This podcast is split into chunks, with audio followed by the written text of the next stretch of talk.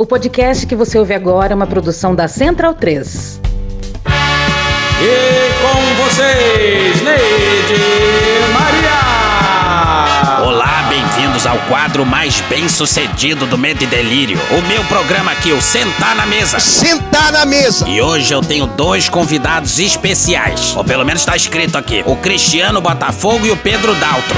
Opa, Neide. Eu tive opção? Não tive. Esses aí perderam a vergonha. Meu último programa foi com a Gabriela Biló, que tá lançando um livro com eles. Jabá sem vergonha. E agora é isso aqui. Se convidam pro meu programa. Mas tá então, né? Bem-vindos, Pedro e Cristiano. Porra, se isso é ser bem-vindo. tu é grossa pra caralho. Aqui é jornalismo verdade. Mas vamos lá. Hoje vocês estão aqui pra tirar dúvida dos ouvintes do Medo e Delírio. A primeira dúvida é: que drogas que vocês Caralho, usam? É, maconha. Porra, Pedro! É, Neide, tá maluca? Que isso? É impossível. Eu, alguma droga vocês têm que usar. Eu mesma sou fruto de alguma alucinação de vocês. Mas tá, vamos seguir. Que dias saem os episódios do Medo e Delírio? Que a agenda de vocês é uma bagunça do caralho. Ah, Neide, a ideia é sair três episódios por semana, segundas, quartas e sextas, mas Ah. Sei. volta e meia acontece alguma coisa, bagunça a agenda, um É. episódio demora mais, e aí acaba publicando terça e quinta, mas nessas horas a gente avisa lá pelo Twitter quando que vai rolar. Olha só o que você falou agora, Cristiano. Que os episódios normalmente saem segundas, quartas e sextas. Mas esse episódio aqui saiu na terça. É, fato, saiu. Porra, Neide, tu não ajuda, Tá, e né? que horas que os episódios saem? Ah, porra, Neide, sai quando tá pronto. Fica pronto, sai. A gente não fica programando essa parada. Ficou pronto, saiu. Então ah, varia, pô. Pode ser tipo 8 da noite, pode ser 11 da noite, pode ser 3, horas- 3 horas da manhã. E calando os críticos aqui, o episódio nosso de, da última sexta-feira saiu às 5 da tarde. A gente foi beber. Cala a boca, cara. Você fuma. Mas que filha da puta. Ih, ó, crise no medo e delírio, tô gostando. Ih, o que caralho. nos leva à pergunta que não quer calar. Quando o Bolsonaro sair do poder? Eu não falo se. O medo e delírio acaba ou não acaba? Eu mesma já tô entregando currículo, tô mirando na vaga do Bonner. Calma, Neide, Tá calma. sonhando meio alto. O que que você falou aí? Não, não, tá falando que o medo e delírio não vai acabar. Pelo menos não é a nossa intenção. Essa quadra da história que a gente tá vivendo não começou em 1 de janeiro de 2019. E aí também, infelizmente, não vai acabar no dia 2 de janeiro de 2023. Não adianta ser ingênuo. Certamente vai ser algo menos maluco, certamente. Mas é, aqui no Medo e Delírio, cada episódio é um, tipo uma costura do noticiário político. E, porra, 2023 vai ser feio pra caralho ainda, né? O novo governo vai ser tipo uma segunda temporada do Medo e Delírio. Uma segunda temporada diferente da primeira, claro. É como boa parte das séries. A primeira temporada é ótima, depois daí a ladeira abaixo sem Caralho, Pedro, quer fuder a gente? Aí, enfia a mão nessa tua cara. Estão falando que não acaba e olha aí. merda, Se for continuar esse clima, não Ah, dura vai, nem mais duas semanas. Acabou, acabou. Deixa eu apartar a briga aqui. Para! irmão. Para! Então, bundão é o Jair.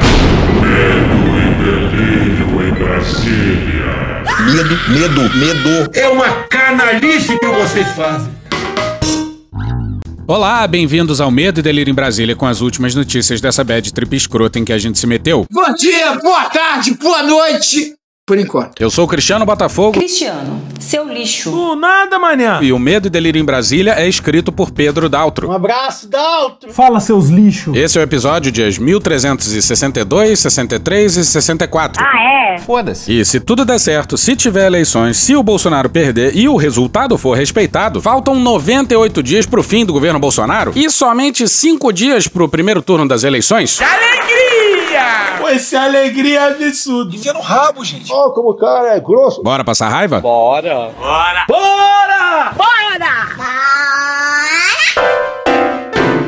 O debate do padre. Adelir de Carne já subiu aos céus uma vez. Gostou e vai repetir a façanha neste domingo, decolando agora em Paranaguá. Precisamos começar com uma confissão. Este podcast de política não tinha noção que o debate do SBT era no sábado. Show! Drogado! Fomos surpreendidos. A gente vai ignorar muita coisa, até porque já teve um episódio com o debate da Band aqui e não teve tanta coisa nova nesse. Em breve vai ter o debate da Globo também. Eu não estimulei nada. Bolsonaro já abriu a primeira fala todo trabalhado no Paz. Tranquilidade. Agora, ofender as mulheres, falar palavrão. desculpa esse palavrão aqui. Eu falo alguns palavrão sim, Puta, escrota, filho da puta, vagabundo, foda-se, fudido. Cacete, putaria, fuder. mas não sou ladrão. Não dá, não dá pra continuar, tá passando mal. ele e a família dele. Pessoas humildes, trabalhadoras do Vale do Ribeira. Só tem o curioso hábito de comprar imóveis em dinheiro vivo, porque afinal não dá pra confiar no sistema bancário brasileiro. Para ver essa de carta aos brasileiros da democracia, os banqueiros estão patrocinando. É o Pix que eu dei, dei na paulada Antes o Bolsonaro tava perguntando isso aqui. Mas qual o problema comprar com dinheiro vivo algum imóvel? Qual o problema? Mas pegou tão mal que ele passou a se valer da argumentação usada pela Jovem Pan. Agora, comprar imóveis e moeda corrente não é dinheiro vivo. Pois é. Ele é burro. E foi um final de semana de surpresas. Também fomos surpreendidos com a participação de um vulgo padre ortodoxo, de uma obscura igreja ortodoxa peruana. Não estou alfinetando nem criticando ninguém. Estou mostrando o peru. Indecente. Igreja a qual não o reconhece. Um padre que usa uma bandana diferente da sua fé heterodoxa. O padre Kelmon, que desconfia-se por aí que seja o Augusto Aras disfarçado. Aí a primeira pergunta é: como caralhos ele foi parar ali? Bom, o Bolsonaro tava com medo de virar o alvo do debate sem a presença do Lula. Aí arrumou esse padre aí. O TSE negou por unanimidade no dia 1 de setembro a candidatura do Bob Jeff. Aí o PTB, com todo o seu garbo e elegância, colocou no lugar do Bob Jeff o padre Helmans. O Roberto Jefferson nem pontuava nas pesquisas. E ele tá inelegível por motivos de. Ele tá preso, né? Presidiário. Pois é, a candidatura mudou faltando poucas semanas para a eleição. O padre nem era citado nas pesquisas, mas pela lei eleitoral, qualquer candidato de um partido com mais de cinco parlamentares precisa participar dos debates. Aí certamente alguém do governo combinou com o Bob Jeff que colocou o padre como candidato do PTB, levantando bolas para o Bolsonaro. Bolsonaro vai tão mal nos debates que precisa inventar um padre para ficar falando de aborto sem parar e levantando bola para ele. E o vulgo padre, claro, ia de sniper pra cima do Lula. O que mais tem por aí é matéria desmascarando o vulgo padre. Nem precisa se dar o trabalho. É só ouvir o que ele falou no debate. O candidato Jair Bolsonaro, do PL,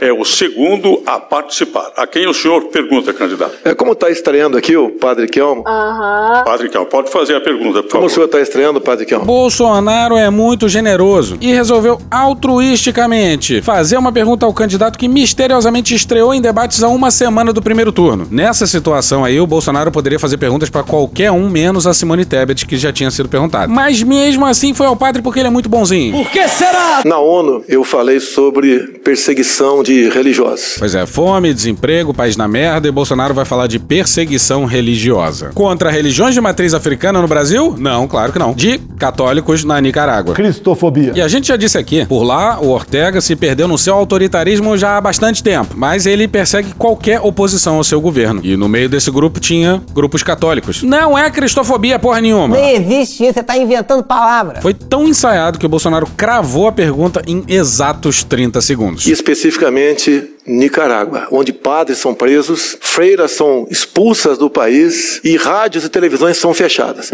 E o Ortega, o ditador, é amigo íntimo de Lula. E o Lula diz que essas questões nós não devemos nos meter. Pergunta ao senhor, padre Kelma, o Brasil deve fazer gestões contra esse tipo de ditadura pelo mundo? Com certeza, nós somos uma nação cristã. Essa historinha de Estado laico não! É Estado cristão!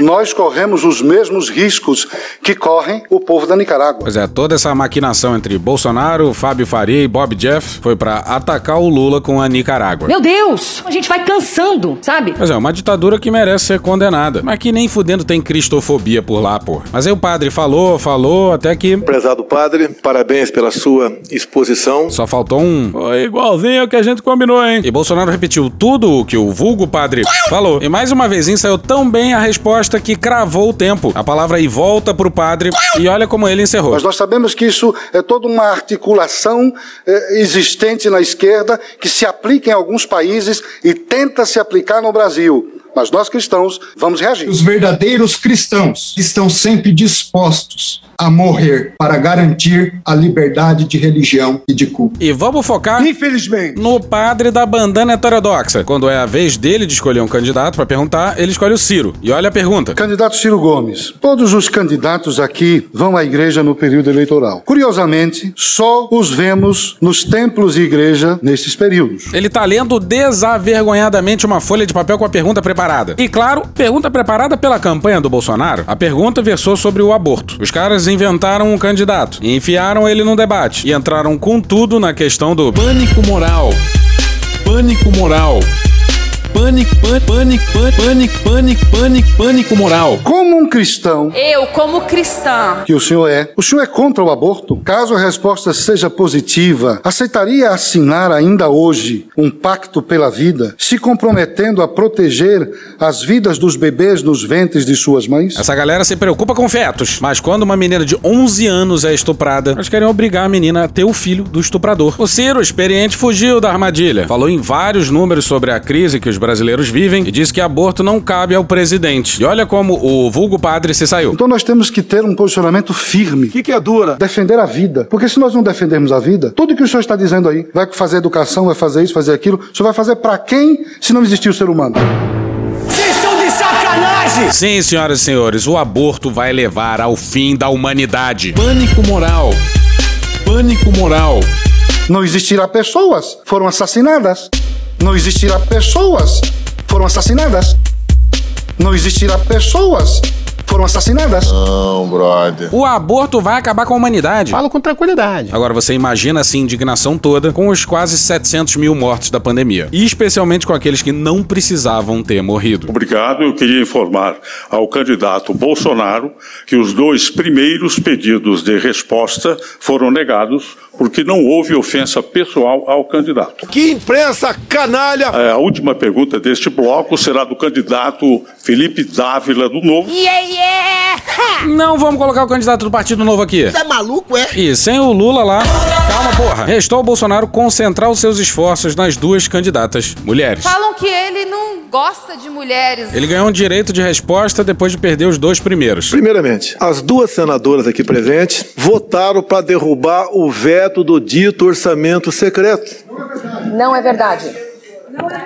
Por favor, a- o direito de resposta foi concedido. Bolsonaro finge que o orçamento secreto é coisa do Congresso, mas o Arthur Lira e companhia nunca conseguiriam isso sem que o governo desse esse poder a eles. E quem deu esse poder foi o general Ramos, na articulação política. Agora tem articulação política. Articulação, articulação. Agora é trabalhando. Isso quando Ramos ainda era general da ativa. O orçamento secreto é uma criação do capitão e dos seus generais. Mas pro Bolsonaro, a culpa é das duas candidatas mulheres que estão aí. O direito de resposta veio por uma fala da Soraya Tronic. E aí veio a fala que mais deve ter enlouquecido o Bolsonaro. Primeiro que quero dizer ao, ao candidato Jair Bolsonaro, não cutuque onça com a sua vara curta. Sua vara curta. Sua vara curta.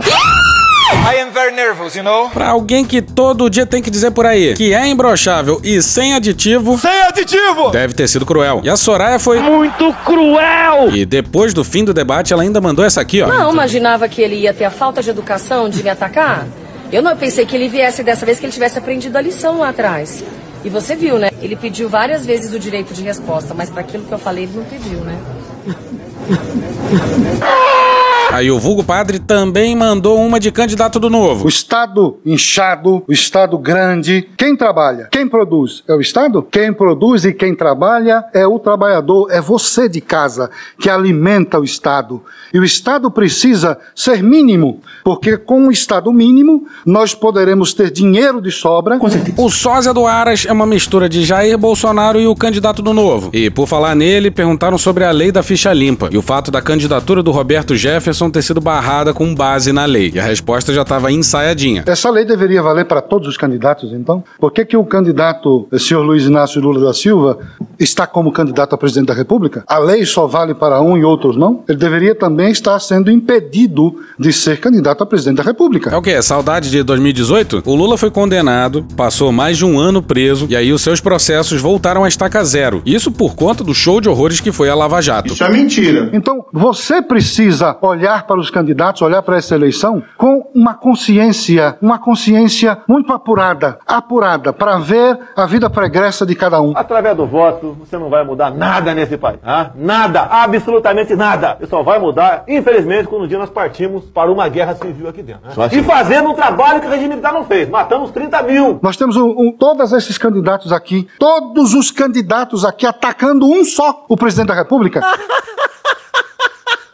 Caralho! Bom, primeiro que, pra começar, é mentira que o candidato do Novo ataca o Bolsonaro. Isso aí é parte do folclore brasileiro. E a indiscrição desse pessoal é comovente demais. O cara tá com um adesivo com o número 14 do PTB, mas deveria estar tá com o adesivo 22. Nem o vulgo padre vai votar nele mesmo. Eu estou só observando a fala de cada um. Cinco contra um. Essa O braço forte, mão amiga, seguirá coeso e disciplinado. Cinco contra um. Um padre, senhoras e senhores, falando claramente em masturbação na TV aberta brasileira. Pela inocência das crianças. Mas agora são cinco contra dois. Hashtag surubão de Noronha. Porque nós somos candidatos de direita. Eu tô passada, chocada. E reparou que, pela lógica do vulgo padre, o candidato do novo não é de direita. Novo é diferente, é top, é moderno. O PTB é o único partido cristão e conservador de direita do Brasil. Pois é, não à toa virou berço do neointegralismo brasileiro. O padre devia fazer pergunta a algum candidato e escolheu a Simone Tebet. E um vulgo padre ortodoxo resolveu fazer um mansplaining máximo. Ensinar a Tebet o que é o feminismo. Tem que acabar com o homem hétero. E a broderagem entre o capitão e o vulgo padre comeu solta naquele lugar. Cinco contra dois. Sexo selvagem. Agora quem pergunta é o candidato Jair Bolsonaro, a quem o senhor fará a pergunta, por favor? Quem tá, quem tá sobrando? Falando? Padre Kelman ou Soraya? A perguntar pro padre Kelman. O Vara Curta apelou pro padre do 5 a 1 O que, que é dura? Padre, nós tivemos o olhar todo especial para os pobres no Brasil. Falar que se passa fome no Brasil é uma grande mentira. De fato, o Bolsonaro tem um olhar todo especial pros pobres, olha só. O cara tem 3, 4, 5, 10 filhos e é problema do Estado, cara. Ele já vai viver de Bolsa Família, vai fazer nada. Não produz bem nem serviço, não produz nada. Não colabora com o PIB, não faz nada. Fez oito filhos. Aqueles oito filhos vão ter que ter creche, escola, depois cota lá na frente. Pra ser o que na sociedade? Vai ser nada. Você vê meninas no Nordeste, bate a mão na barriga grávida e fala o seguinte, que tem também o auxílio natalidade. Esse aqui vai ser uma geladeira. Esse aqui vai ser uma máquina de lavar. E não querem trabalhar. Eu tô preocupado com o voto de vocês. Então, quem querem votar no macho, sou eu. Uh, mais? O voto do idiota!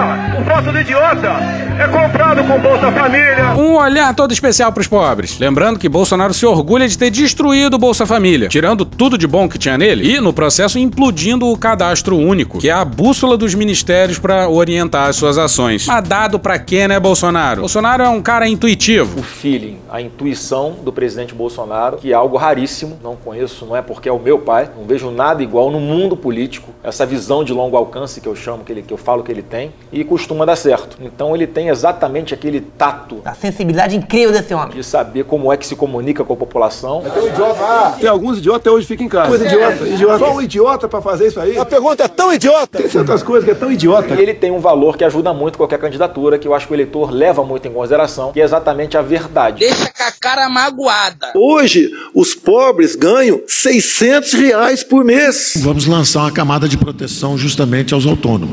É praticamente em torno do Bolsa Família também, 200 reais, são duas cestas básicas. O, o auxílio emergencial foi uma grande conquista do Congresso, o Pronamp também. Me acuso de não ter e olhar para o pobre? Qual é a tua opinião sobre isso, prezado padre? A minha opinião é que o senhor tem ajudado muito esse país. Não, não parece. Deixa cada um se fuder do jeito que quiser. E nós estamos vendo aqui um massacre. Eu nunca tinha visto isso na minha vida. Coitado! O presidente que defende tortura e a ditadura está sendo massacrado com palavras. Tem que deixar de ser um país de maricas. Vai enfrentar como homem, pô. Não como moleque. Partidos que se juntaram, cinco partidos que se juntaram para bater num presidente da República. Com falácias, com mentiras, inventando. Ah, coitado! Que coitado o quê?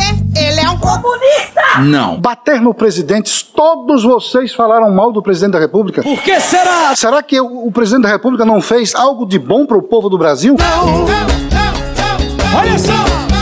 Vocês só enxergam maldade, corrupção. Corrupção. E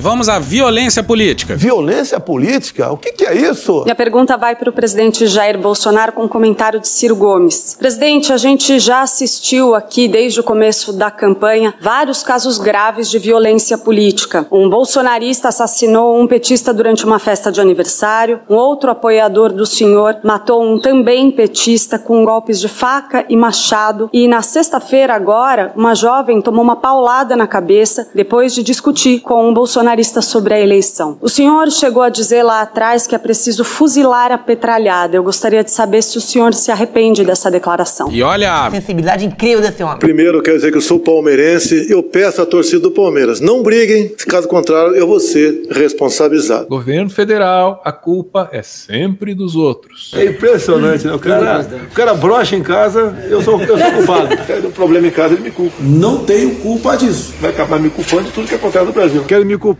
pelas 200 e, pou, 200 e tantas mil mortes. Pode me culpar à vontade, não tem problema não. Vão responsabilizar ele só porque ele pinta a eleição como uma luta espiritual. É coisa espiritual. É totalmente espiritual essa batalha. É uma luta do bem contra o mal. Uma guerra do bem contra o mal. O bem vence o mal. Você tem quantos anos, menino? Só porque ele sugere coisas do tipo fuzilar a petralhada? Vamos fuzilar a petralhada aqui do Acre! Isso faz parte da, da literatura portuguesa. Faltou a ilustre jornalista falar de um caso agora de um petista que tinha inclusive uma tatuagem do Lula no ombro, onde ele matou a esposa e um filho de dois anos. Reparou o tom? Paz. Tranquilidade. Pois é, quem estimula a violência é um lado só, não tem polarização nenhuma nesse caso. É meu pau em sua mão. Luan Marinato no dia 13 no Extra. Ezequiel afirmou à polícia que possuía licença de caçador, atirador e colecionador, o CAC. Ele abriu fogo contra a ex-esposa e o próprio filho com uma carabina que teria sido adquirida legalmente a partir de autorização emitida pelo Exército.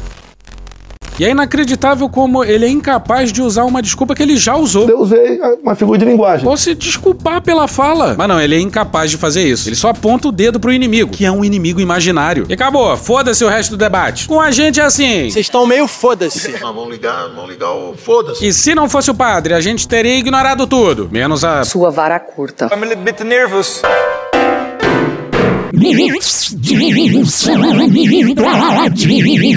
Que porra é essa, Batata? Eu gosto mais de batata e gosto mais de dar também. O Xandão se rendeu ao general do. Sentar na mesa! E agora está tentando consertar a cagada. Inclusive teve diarreia na hora. De forma constrangedora. Tá bom, Xandão, tá bom. Wesley Galzo no dia 21 no Estadão.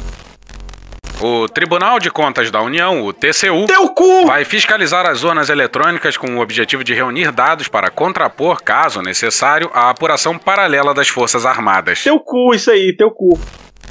Porra, que desgraça, é o Inception da fiscalização. E agora, quem vai fiscalizar a fiscalização da fiscalização dos militares? Reflita um segundo sobre o que você está falando. O Estadão apurou que, em conversas reservadas com ministros do TSE, ficou combinado que essa seria a melhor forma de checar as informações dos militares caso eles contestem os resultados oficiais pelo TCU. Teu cu, filha da puta. Se tratar de uma instituição isenta nessa queda de braço. Que viagem é essa, velho? Conforme revelou o Estadão, as Forças Armadas farão uma contagem paralela a partir de boletins de urna divulgados pela própria corte. E só no Brasil há contagem de votos dentro de quartel. Acho que pode melhorar. Piorou. Como revelou o Estadão, 10 oficiais do Exército, da Marinha e da Aeronáutica estão envolvidos no plano de fiscalização idealizado pelo Ministério da Defesa. Vou mandar assim então, ó.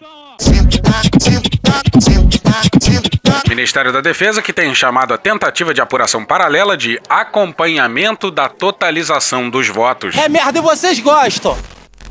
Em que século que a gente tá? O TCU fará a auditoria de 4.161 urnas no primeiro turno das eleições. O número quase 14 vezes maior de urnas fiscalizadas é proposital. Me deixa bastante chateado. Vai conferir ao TCU mais autoridade do que os militares para dar a última palavra sobre uma eventual divergência entre os ministros do TCU. A ação está sendo chamada de fiscalização da fiscalização dos militares. Ou seja, vocês percebem a loucura? Se a gente entendeu certo o que aconteceu, o Xandão deu pouca coisa pros militares. Devia ter dado porra Calma, filho da puta! Calma! Deu pouco pros militares e deu muito mais pro TCU. E nada disso era necessário, nem os militares nem o TCU entrar no processo. Além da auditoria, que vai verificar se a quantidade de votos dados numa sessão é o mesmo registrado nas urnas, dois técnicos do TCU também serão despachados para as 27 unidades da federação. A missão é recolher 40 boletins de urnas, o papel gerado pela máquina informando quantos votos cada candidato recebeu, e comparar com os dados informados pelo TSE. No total, o TCU terá uma amostragem de 1.080 urnas. Canalhas! O tribunal também destacou 30 auditores para ajudar na fiscalização a partir de Brasília. E olha só como tudo é absurdo. O Xandão fez o TCU cobrar explicações dos militares sobre a tal apuração paralela. E Júlia Chaib, César Feitosa e Matheus Vargas no dia 26 na Folha. O Ministério da Defesa pediu ao TCU mais prazo para responder aos questionamentos sobre os critérios e o objetivo da checagem paralela da contagem dos votos que os militares pretendem fazer no dia da eleição. O TCU tinha dado um prazo de cinco dias para a resposta. O prazo foi segunda, dia 26. O ministro da Defesa, Paulo Sérgio Nogueira, Sentar na mesa! justificou ao ministro Bruno Dantas, que também é relator da auditoria do TCU no processo eleitoral, que o período dado pela Corte de Contas para a resposta englobava o final de semana. quero evitar a fadiga. Que tornaria difícil para os fardados retornar à demanda no tempo proposto. Imagina se o pessoal que jura se sacrificar pela pátria vai sacrificar o final de semana por causa de uma coisa dessa. Afinal, e daí que a eleição já é no domingo? Dantas concordou com a extensão do prazo. Agora, os militares têm até sexta-feira, dia 30, para dizer se farão de fato a checagem dos boletins de urna, os critérios que serão usados e qual o objetivo do Ministério com a conferência paralela. Pois é, dois dias antes das eleições. Brasil bagunça. E olha só o naipe da loucura. E lá vem mais! Em síntese, o TCU quer saber se os militares vão simplesmente comparar os boletins de urna físicos com os resultados divulgados pelo TSE, ou se pretendem estimar pela amostra de 385 boletins o resultado final da eleição. Loucura, que coisa absurda. Como não se sabe disso há cinco dias da eleição? E mudando de assunto, reza a lenda que o STF vai derrubar o orçamento secreto ainda esse ano. Será mesmo? Bora, filho do Bill! Porque se depender do Congresso barrar o orçamento secreto, a gente tá fudido, né? A gente tá muito fudido. Bora pro Rafael Moraes Moura e a Malu Gaspar no dia 21 no Globo.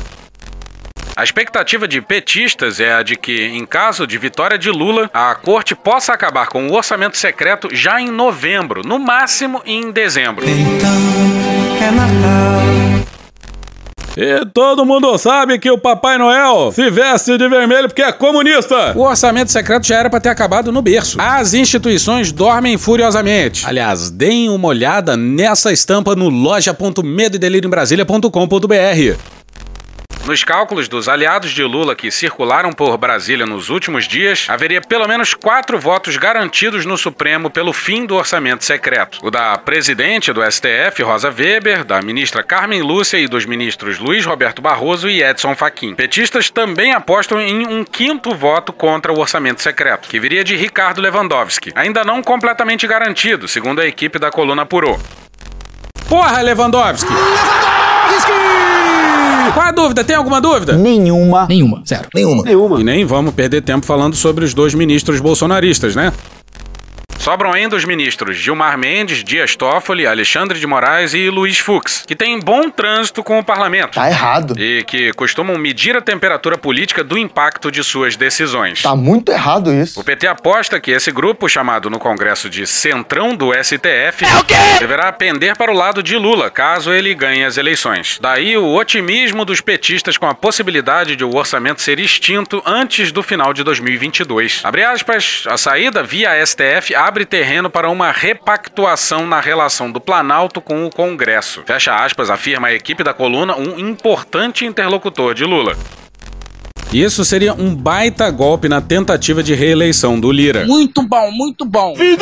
Reeleição do Lira à presidência da República, quer dizer, presidência da Câmara. Acabou o presidencialismo, o Bolsonaro não manda nada. O Bolsonaro é refém do Congresso Nacional. Os petistas calculam que o novo governo sairia das urnas com o apoio de, no máximo, 200 dos 513 deputados federais aliados, já contando aí a ala lulista do MDB. E é justamente por isso que, mais importante do que virar voto de presidente, é virar voto para senador e deputado. Olha o que a Elaine Gontijo tuitou na segunda-feira. Ela é assessora parlamentar e sabe do que tá falando.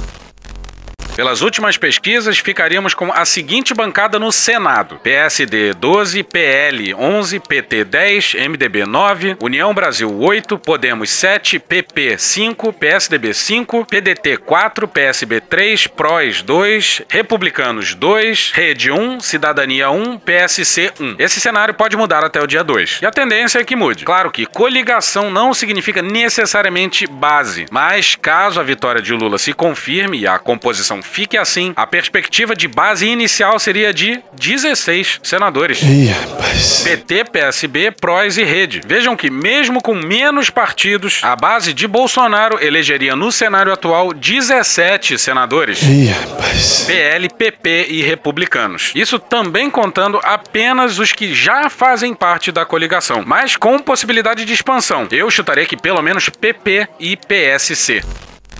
Pois é, galera, tá na hora de conversar com os parentes. Não vem com esse teu papinho de, ah, você só fala sobre política, não vem falar de política agora não. Conversa com os amigos. Vamos agarrar os nossos amigos então, agarra. E tenta virar voto pro Senado e pra Câmara. Fala de algumas opções pra Câmara. Conta a história e as propostas dos seus candidatos. Por aí vai, a gente tem até domingo pra fazer isso. Sabe de algum não bolsonarista que tá pensando em não votar, talvez? Enche o saco dessa pessoa e pede pra ela ir votar. A hora é agora de falar com todo mundo. Obviamente com delicadeza e carinho. Afinal de contas, um vai tomar no cu nunca convenceu ninguém. Malu Gaspar no dia 22 no Globo.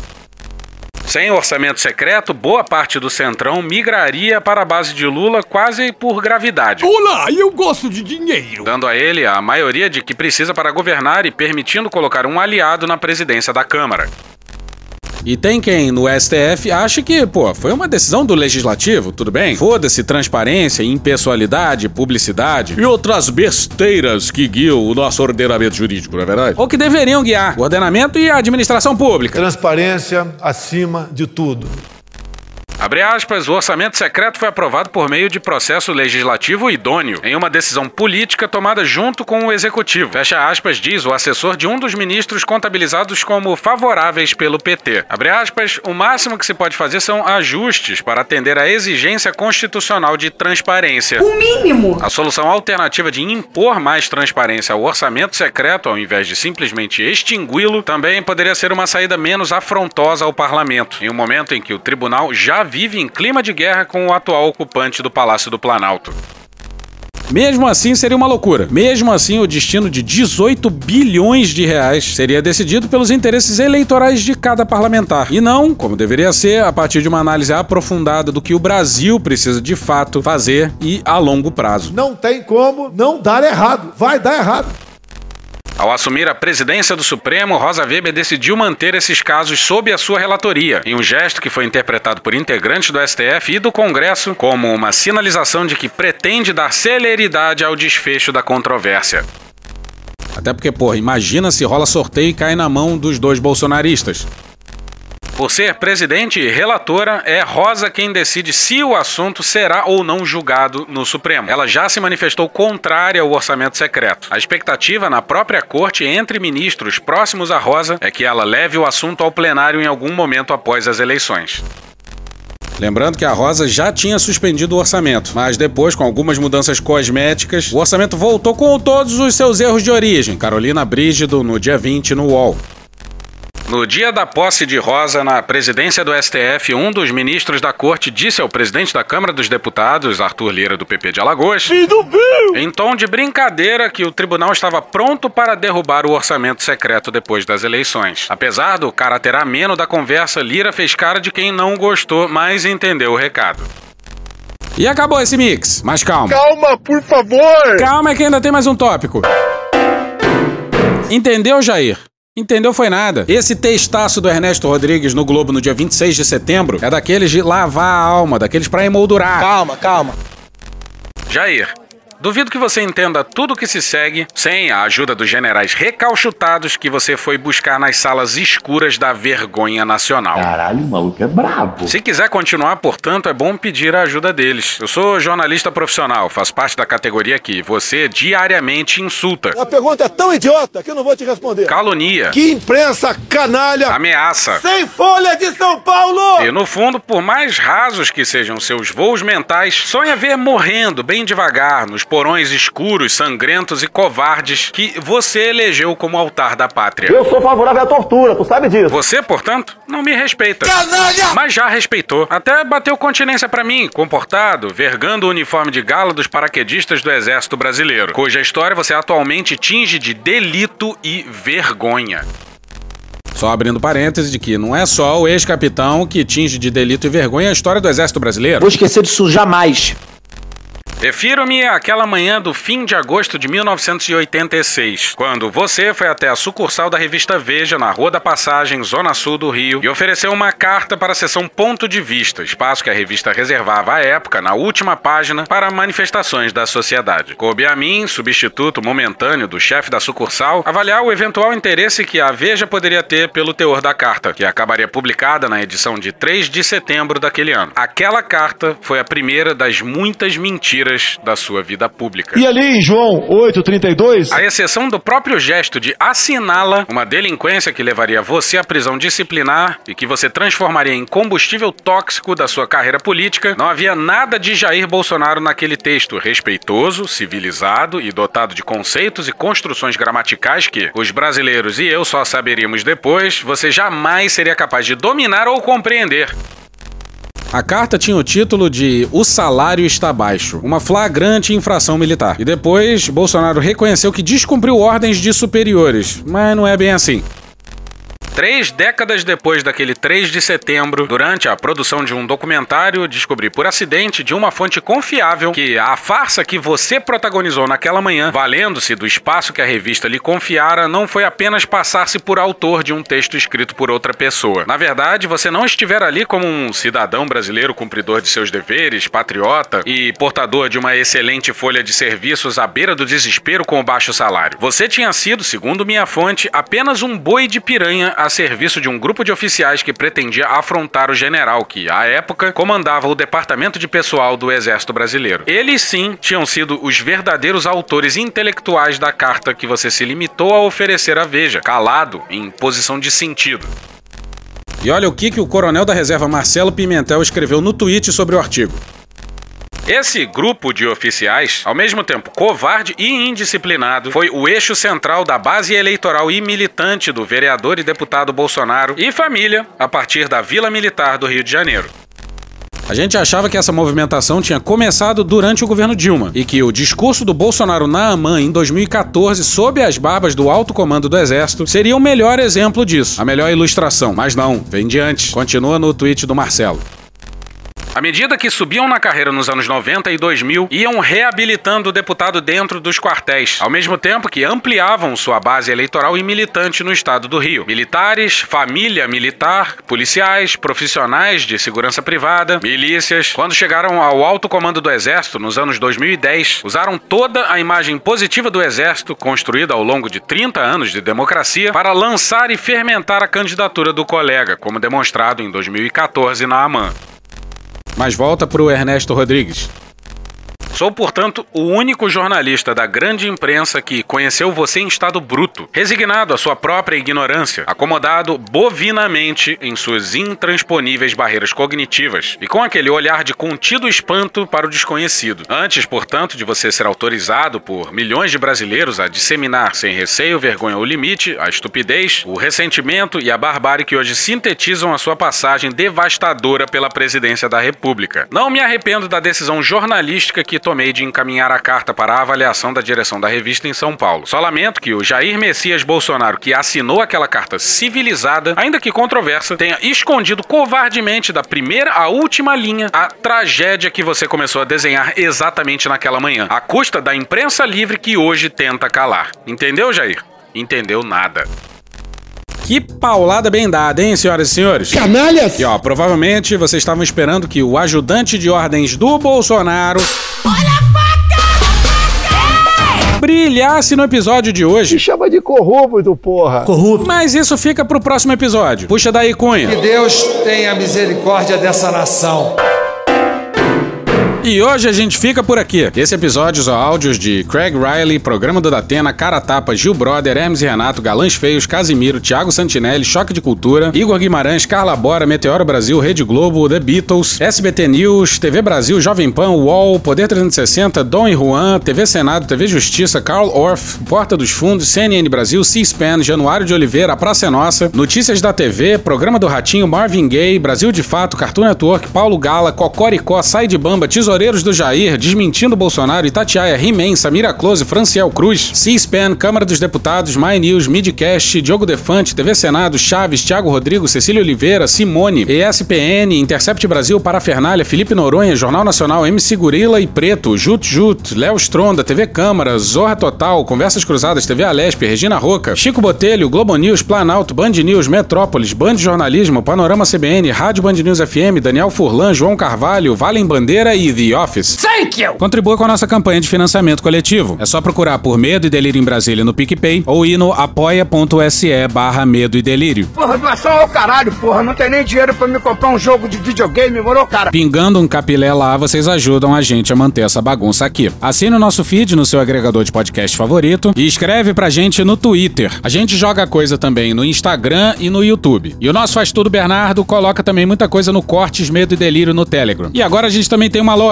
loja.medo e delírio em Brasília.com.br. Eu sou Cristiano Botafogo, um grande abraço e até a próxima. Bora passar a raiva junto? Bora! Permite uma parte? Não lhe dou a parte. Não lhe dou a parte. Eu não permito, não sou obrigada. Imagina se o país capital da alegria. Alegria! Capital da escola de samba. O diabo carregou. Alô, unidos do delírio! Até empatia tem limite. Doce feto faz anal, o jardim das aflições, marxismo cultural, fim das civilizações, o tabaco não faz mal, coletivo imbecil, manda você pra puta que pariu. O país que deu ao mundo esse exemplo de fraternidade, imagina se a gente merece um presidente horroroso que tá aí. Show! Show! Show! Show!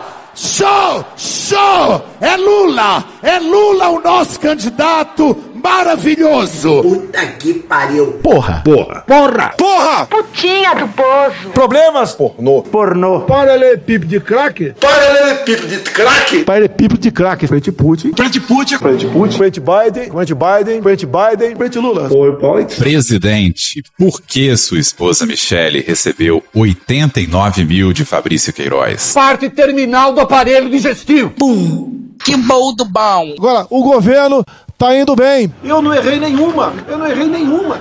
Zero. Porra! Será que eu tô errando falar isso daí? Não tem como não dar errado. Vai dar errado. Tem tudo para não dar certo. O cu dilatado. Lula ou Bolsonaro? Qualquer pessoa me perguntar Satanás ou Bolsonaro, eu vou responder Satanás. A verdadeira polarização é entre os que querem o direito de viver e os que querem o direito de matar.